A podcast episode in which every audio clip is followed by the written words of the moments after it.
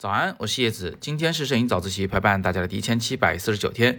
那今天想跟大家谈一个有关于学习方法的问题啊，因为我发现很多同学呢在学摄影的时候是一头雾水，特别是在学到相机操作的时候啊，那么多专业名词突然堆上来，确实会让人望而生怯。所以呃，我想教大家一个这个逻辑啊，教大家一个思维方法，怎么来看待。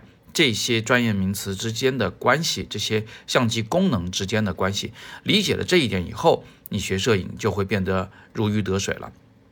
那么这怎么回事呢？啊，呃，我们就以这个对焦为例，很多同学啊是认为对焦是很简单的事情啊，就是不就是把相机那个快门按钮按下一半，相机就会自动对焦嘛，对吧？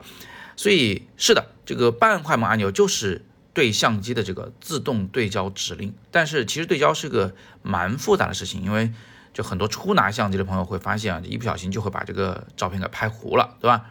那为什么这些相机厂商要把这个对焦功能做得如此之复杂呢？其实你也不能怪它，其实呢，这是因为我们一开始发明了相机的时候，发明了一种对焦的方式，但是这种方式它是一个基础功能，它不是万能的。呃，如果把这种功能称为 A 功能的话啊。那于是我们为了弥补这种 A 功能的不足，就发明了 B 功能。但很快呢，我们又发现 B 功能它在某些情况下又不适用，所以就只好去发明了 C 功能。那你说 C 功能能这个替代 B 功能，或者是 B 功能能替代 A 功能吗？不行的，它们之间互有特色。所以呢，我们就变得要把 A、B、C 三个功能全部都掌握，然后分情况来使用。比如说。对焦功能里，相机一发明，我们就有了 A 功能，就是手动对焦功能。呃，改变一下这个当时的镜头和这个焦平面之间的距离啊，以现在相机来论，就是拧一拧那个镜头环、对焦环，那相机就能进行手动的对焦。对没对清楚呢？那都是人自己去看、自己去估计的。呃，但是呢，手动对焦功能不是很麻烦吗？我们希望能更快的进行对焦，而且最好不是由人来操作，对不对？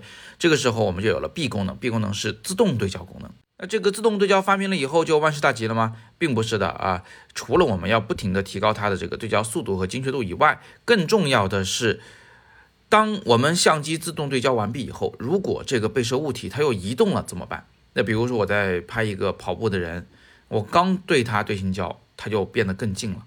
那这个时候呢，我们就又发明了一个 C 功能，就是连续对焦功能。那连续对焦呢，就是说，呃，你对焦的这个目标，它的距离一旦发生改变，相机会立刻通知镜头旋转啊，改变那个镜组的距离，来重新啊，或者说是计时的对着这个运动的物体进行对焦。那这个时候，很多同学会想说，既然 C 功能是最后发明的啊，能不能替代 B 功能呢？不行，连续对焦功能不能替代单次对焦功能，因为连续对焦功能的精确度是不如单次对焦的，至少现在还是这个样子。另外呢，有的时候我们也是需要，就是把。对焦锁定在某个位置的啊，不想让它连续的进行对焦。呃，B 功能能替代 A 功能吗？自动对焦能替代手动对焦吗？也不能，因为自动对焦功能也有很多缺陷，比如说极暗光环境下不好对焦啊，比如说隔着什么纱网啊、笼子之类的事物的时候，这个对焦点很容易对在近处啊，不对在你的目标上，不对在远处啊。这种情况下呢，手动对焦功能就是 A 功能啊，又比 B 功能要好用。所以你看，我们的相机功能就是这么一步一步的从 A 到了 AB，到了 ABC。那今天我并不是要来给大家说清楚对焦这件事儿的啊，这个东西呢还挺复杂，里边还有很多很多的细节。今天最主要的目的呢，是想要告诉大家，我们要想学好摄影呢，就得连贯的进行学习，ABC 你得一串一串的学。也只有这样，你才能理解得了他们背后的那个深层的逻辑，理解他们的原理，理解他们为什么要被发明以及使用在什么情况下。而那些碎片化的学习方式，那个只能作为你系统学习的一种补充知识，看一看没什么坏处。但是你要把那个当做呃正经的学习，那可能你真的会很难很难达到融会贯通的地步。那刚才也说了，对焦这件事其实是非常复杂的。刚刚说的那个 A B C 的那个模型只是一个极度简化的版本，里边其实还有很多很多的细节要仔细去学习、去琢磨、去练习。那么，如果你想认真学好啊，欢迎你点击今天这个帖子底部的阅读原文，里边呢有我们在网易云课堂最大的摄影课——自由摄影师 Plus。那个是真正的系统化大课啊。目前已有的课时是二百二十二课，而且还在不断迭代中。另外呢，别忘了十一月六号我在颐和园会带大家进行外拍的练习啊，这也是一个不错的学习方法。